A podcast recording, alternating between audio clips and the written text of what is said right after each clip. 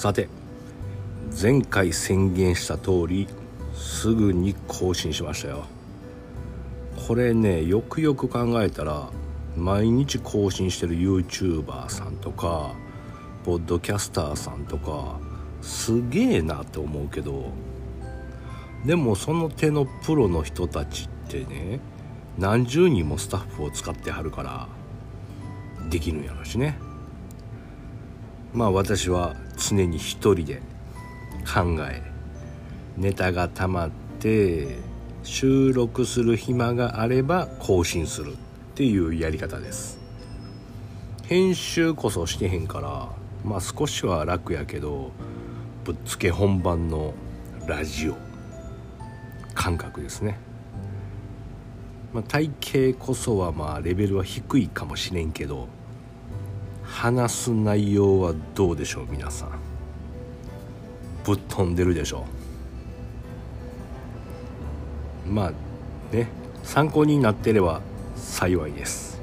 し、まあ、前回話したように過去の経験とか知識によって確立してしまった今現在のあなたの目の前の世界。それをぶっ壊して改めて新しい時代を作り始めるっていうようなきっかけになればと願ってます。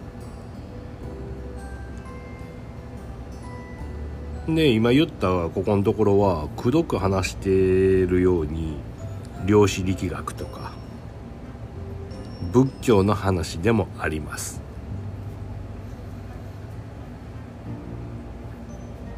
物質を構成する粒子とか波動の動きって見る人によって法則性のなかった動きがパチッとこう見た瞬間に確定するっていうのと同じでなみんなの周りの世界観を作ってんのは観測者であるあなたなのですっていうこと。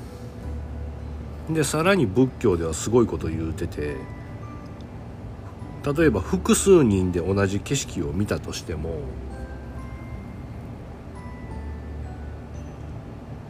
人はね自分固有のそれぞれの因果を通してその風景を見ているやとね。だから他人と同じ風景を見たとしても各々が感じる印象はバラバラだということ。例えば一人は寂しい風景やなと感じてても別の人はもうキラキラと暖かい風景やなって感じたりとか。つまりですね量子力学と仏教に共通的に言われていることは観測者側の問題。が基本であり中心っていうところなんですよね。でこの世界はみんながいるから観測者としてみんながいるから成長と変化が起きているわけです。だから観測者のいない星はどうです？変化のない砂漠のままでしょってことは火星人はいないのかまあそれは置いといてこれってね面白いんやけど子育ても同じって思うんよ。おじいちゃんおばあちゃんがいる家で育った子供と。子供を見ている人が少ない家庭で育った子供。やっぱり違うでしょ。子供に向けて言葉に出したり注意とかしなくても大人がその子供をまあ大勢で見ているだけで子供の人生は変わると思うし運命も変わるでしょう。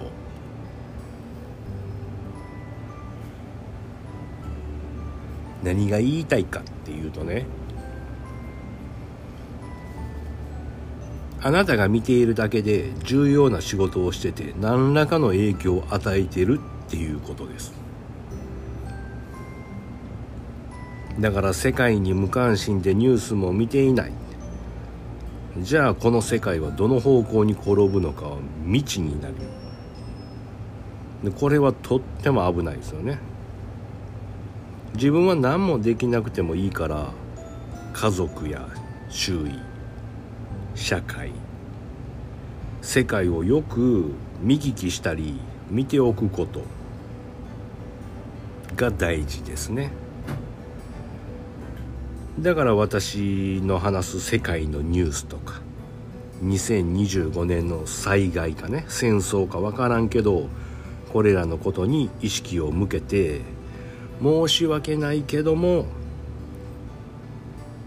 恐れていてください。これをね多くの人が意識することによって大難を湘南にそして無難に過ごすことができるわけです。わかります？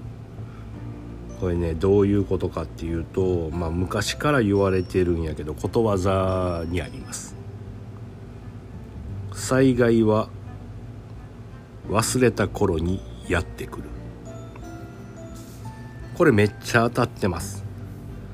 東日本の時もそうや津波警報を軽視してね。で神社の石碑などを無視して家を建てたから間引きをされました。忘れたからですね。ひどい言い方に聞こえるかもしれんけどこれは事実です。つまり災害は忘れなければ来ないのです。またまた何言っちゃってんの？ってね思われるかもやけどこれが量子力学仏教の話につながるんですよ。で今まさに多くの人が世界中で予言をしていますね。これをすることにより量子的に外れるわけです。よくよく思い出してください。有名な預言者の予言は今ねまあいろいろ言い張りますやん。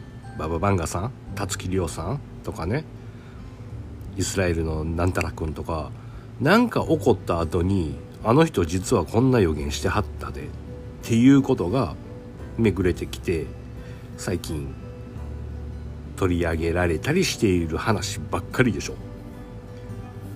3.11とか9.11って事前に知ってた人は少ないんちゃう？イルミナティカードでも後でやん。アメリカのドル札を飛行機の形に折ったらビルに突っ込んでるとかね。あんなも後からやん。それをみんな結果論で考察して見つけ出したっていうのが予言でしょ。逆に言えばね1999年のノストラダムスの予言。あれってさみんな知ってましたやん。知ってたやん当時。でどうなった世界終わりましたか？そう。つまりはそういうことなのですよ。事前に知ること。注意することで量子力学が作用する。って僕は解釈しています。ただ注意する点があって それは見る人。つまり、まあ、次の災害って言われた日本に住む人の過去性とかのね因果とか因縁が邪魔をするかもしれないという点でこれはまあ最初に話した人によって風景が違うっていうのと同じで同じものを見ててもその人の因果過去の経験を通して風景を見てしまっているってところでそういう意味での因果ね。でこれが深い人は思考の8割ほどがもうね占められちゃってるんで占めるてあの範囲を占領しているから今世での新しい視点がね少ないんですよ。2割以下とかになるなりますやんじゃあこの見方では量子の変更は無理になってきます。で今現在日本に住む人でなら果たしてどうなのかって考えたらまあ私は2025年7月にそのような体験をする因果を持った人が多いとは思いません。だから2025年7月5日朝の4時を無事に過ごしきると思ってます。日にちと時間まで指定したしね。まあそれにはまあ日本にはこれまでやっぱ黙ってね苦労に耐えた人々が多いですやん。戦後耐え抜いていただいた先輩たち。家族やね日本や現在の私たちのために命を懸けて亡くなられた戦没者の方々。でそして今現在の私たちも地獄のようなね重税に耐えてますやん。まあ比べ物にはならへんけどね重税は。この苦労に耐えたという経験が過去世の因果を減らしている。っていうことになってると思います。多分。だから安心しながらも人々の動き世界の動きにはどうか注視しといてください。でこんなね誰も言ってないようなことを終わりの始まりさんの支部にはこれからも話していこうと思ってます。いつもね長々と話してるけどね少しでも記憶に残ってもらえることを願ってます。ということでそろそろ本題に入りたいなと言いたい流れなんやけどな。特に今日本題がないんすよ。すぐすぐにアップしたからね。こんな感じでやし、まあ、最近思ってたとか感じたことを話しますね。ちょっと前におもしかしたらって考えたことがあってそれが水についてないけどこれもしかしたらすごい発見かもしれへんね知らんけどね。一回聞いてもらえます？あのね昔も言うたけど水って情報を記憶するって言うたでしょ？石を投げたらその波紋ができるとかあれもこう波も情報して伝達してるんですね。で疲れた体を水に使ってお風呂とかね。で疲れたっていう情報だけ水に移して取ってもらうとか。これ僕の中では当たり前なことで夏に琵琶湖に使っても琵琶湖と対話してるんですよ。私。変ですか？あのいつもの感謝を伝えたりとか。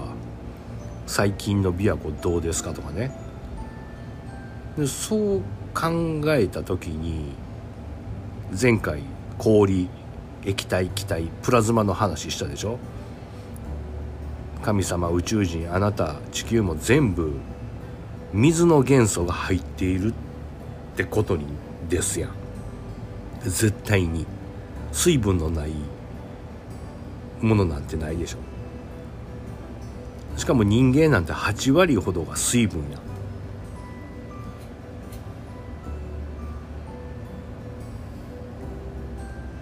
これを全部ね水イコール情報。つまり記憶と考えたとしたら宇宙創生から地球誕生という全ての歴史とかね水は知ってんちゃうんかな。って思ったわけですよ。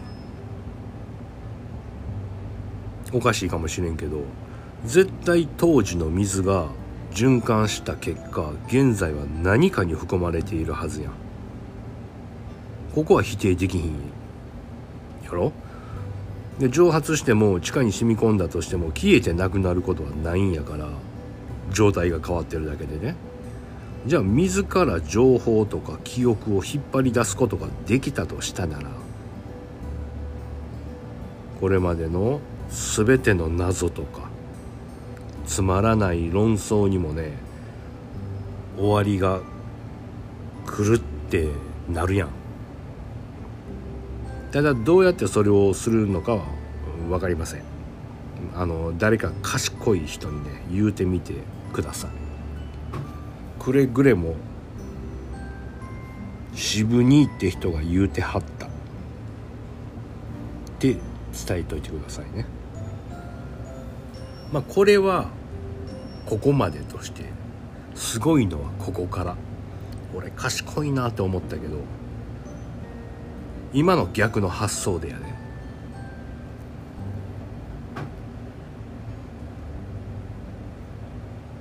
人間の8割が水で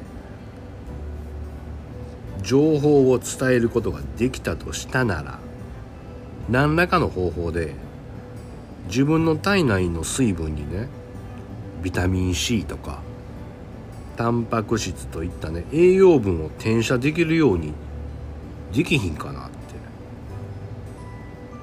て。でこれがもしできたとしたなら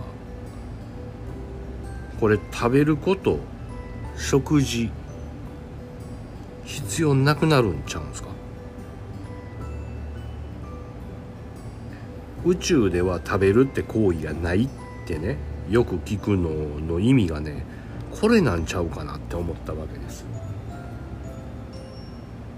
肉食はあかんとか言われるけどもうこれで動物を殺さなくても済むしベジテベジタリアンの人に対してもさ食物連鎖の頂点の植物知性の塊の植物を食べるなんて愚かなことをねしなくても済むわけですよ。言い方に癖あるけど。ほんまねでもここんとこはそうらしいですよ地球のピラミッドの頂点は人間ちゃうから。みんな人間や思ってるけど人がね滅んだ後でも植物は繁栄して生きています。だから人間より上は植物なんです。消し去ることなんてできひんやん。草刈っても生えてくるし。除草剤にも負けへんしってね。あかん。また話それたね。いや。まあ、ベジタリアンでもビーガンでも肉食でもオーガニックでも添加物でもさ何でもええねん。ただ自分一人で黙って行ってたらいいわけですよ。それを周りや人に言うから面倒くさくなんねん。ここは初めに話したあなたの世界が目の前に広がるってことやしね。他人がどうであれ気にしないのが大事。でそこを責めたりとか口にすることで今のあなたの世界観が広がってしまっているわけです。そう口にする。つまり言葉に出した瞬間にその世界へと動き決定されるのですよ。よし、まあ、ここまで言えたらすっきりしました。で水に転写したら食べなくても栄養取れる話な。でまあそういう時代になるかもって話に戻します。これってもし叶うとしたらまあ多分実現すると思うね。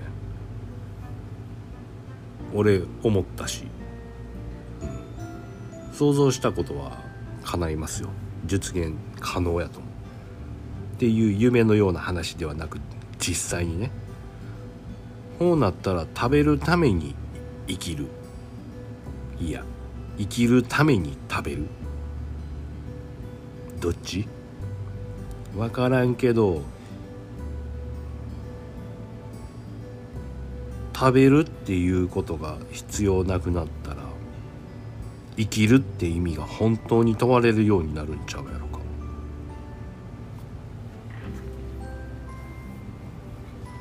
どうです？そしたら働くとか仕事をするも同時に必要なくなってさ時間の使い方とかめっちゃ難しくなるんちゃう？あ時間あるし畑行こう。畑も行かんで。田んぼも行かんで。何するじゃん？まあ私は毎日ポッドキャストのネタを考えて配信することに集中します。であとは瞑想して寝て。で散歩で日本中を旅したいですね。どうですかこんなお話。言うてる人おらへんのちゃうかな。って思うけど。まあ初めの予言の話もこれは原例学にはあるんやけど。あああらかじめの言葉ね。予言っていう。天気予報のようね。は外すためにあるっていうであります。でそれとは別に預かった言葉の予言。これはね起こすねん。イエスさんとかが言ってはったのはこっちの預かった言葉の方の予言ですからね。予報の「よ」じゃないですからね。ここ間違えないでください。でどうにせよもうね間もなく時代が変わります。新しい時代が来ます。確実に。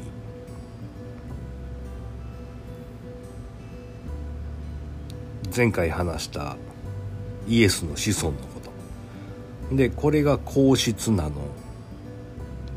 やから世界の三大権力って言われるカトリック王室連合皇室が一つやったと。証明されたわけですよね。もうされされたね。確実に。私の中で。あれ？言うてよかったっけ？これ。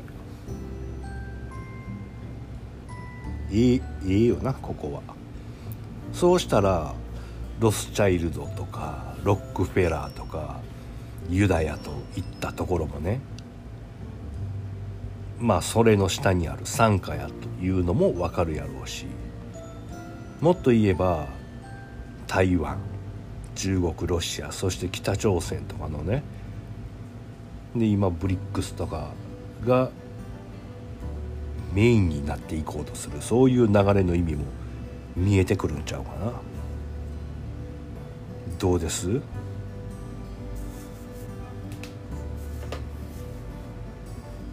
分からへんのなら分からへんって言うてな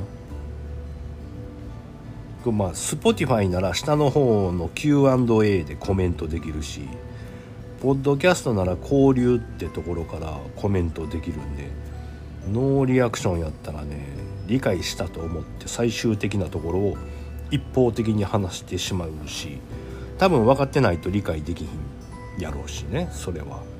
なんならあの渋兄のことを一気に嫌いになるかもしれへんような内容かもしれへんし。やめとこうかな。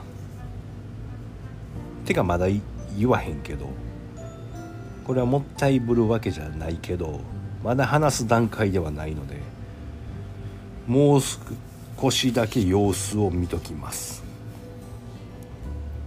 ヤタガラスさんとか最近流行りの別版とかね。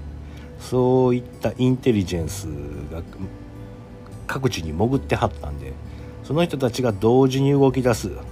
いや同時はないな。順番にやな。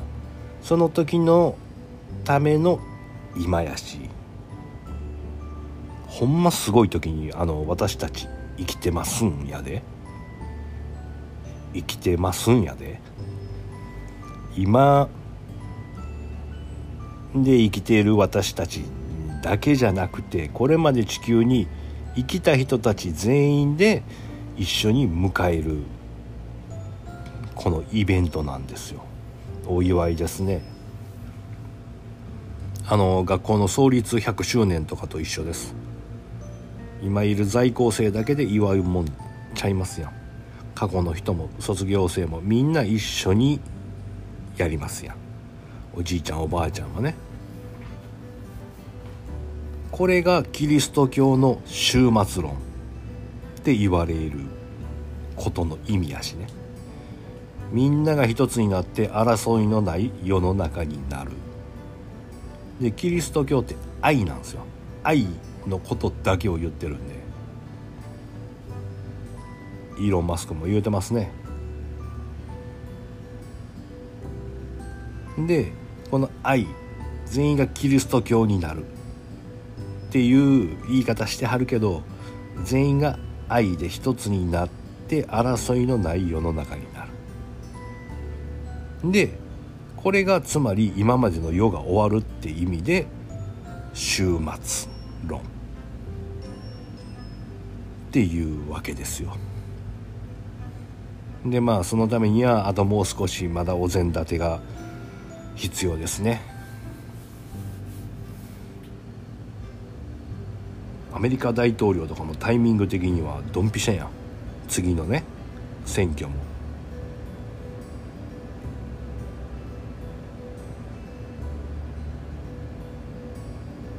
だからこの辺の構造が分かっている人たちやにしたら意外に単純なものなんやろね。この地球のこの中のシステムっていうのは。でそこと宇宙との兼ね合いで今宇宙が関与してきたからこう地球の時代が変わるっていうそういう時期ですよ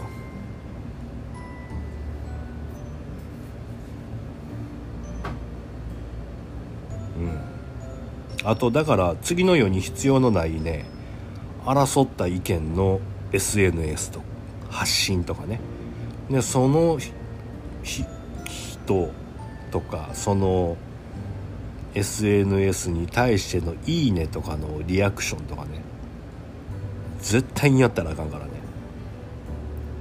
もう遅いかもしれへんけどまだやっている人がいたら多分アウトです。死ぬとか殺されるとかではないかもしれんけど変わることが不可能やねん。自分が変わるだけで変わんのに変わるだけで自分が変わるだけでこうどうにでもできるのにね。その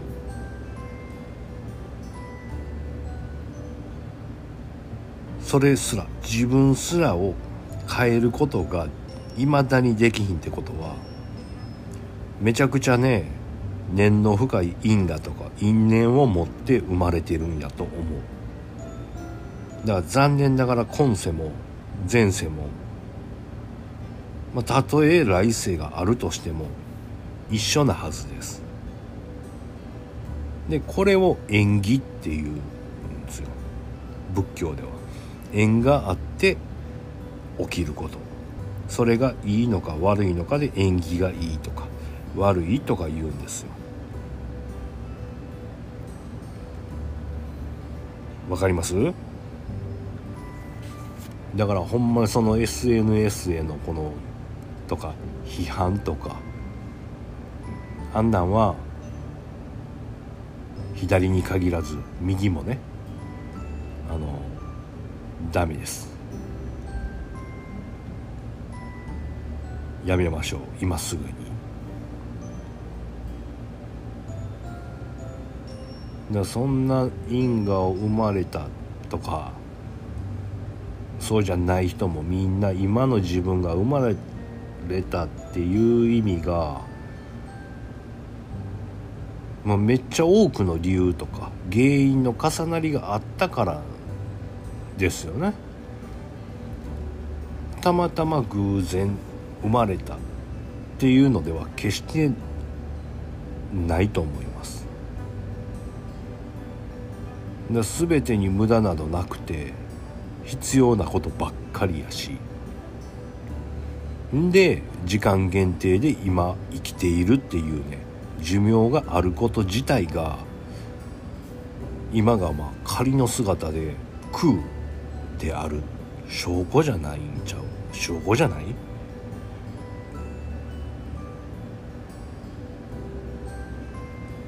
って僕は思ってます。っていうか多分これが真実です。で要はこの世に自分の実態はないのよ。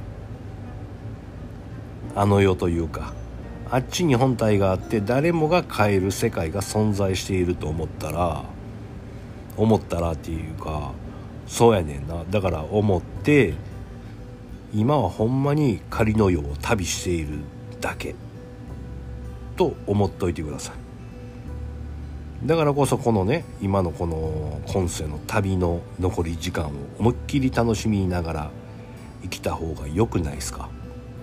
しょうもないことばっかり文句言うてても時間もったいないやほんで今多分世界をコントロールしているとね勘違いした偉い人たちは多分人間には寿命があるっていうのを忘れとんちゃうかな。死後の行き先とか考えとらへん思うね天はね必ず全てを見てはるからね。逃げられへんから。なあまあそういう人たちはこのあとすごい目に遭わはると思います。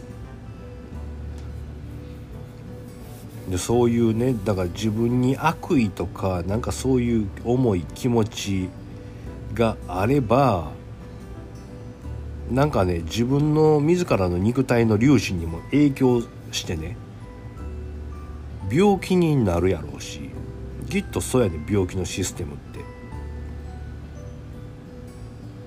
なんか悪い思いとかあいつのこととかあれはとかこれは何なんとかそんななんか思いが細胞にも影響すんねん。ほんで悪なるんちゃうかな。多分これは一つあるんちゃうかな。少なからず。で逆にそんなもんもね自分の両親や善意とか感謝の気持ちでその自分の細胞に働きかけて治せたりするのも現実やと思いちなみに私は風邪をひきません。まあねこのように霊的なことを話したりとかイスラエルとかウクライナとか現実社会の動向も話すし隠された日本や世界の歴史についてまでねありとあらゆるジャンルについてお話ししています。終わりの始まり。3ですが。何分ねレスポンスがありません。だからね私としては寂しくもありやってる意味があるんかなとか不安になったりもします。だからどうかお聞きの方の中でよかったなと思っていただけましたら途中に言いましたコメントのところなどで何か反応してもらえたら大変励みになりますので。どうぞよろしくお願いします。ということでこれぐらいのペースでできたらねだからネタもこんなにパパッと思いつかへんし時間も短く理想なんやろうけど。まあね。収益化せずにこの内容を話しているっていうことで大きな目で見てほしいと思います。ああ次にします。では次回今回話さなかった大事な部分とか今思い出したんでそれを話します。お楽しみに。ありがとうございました。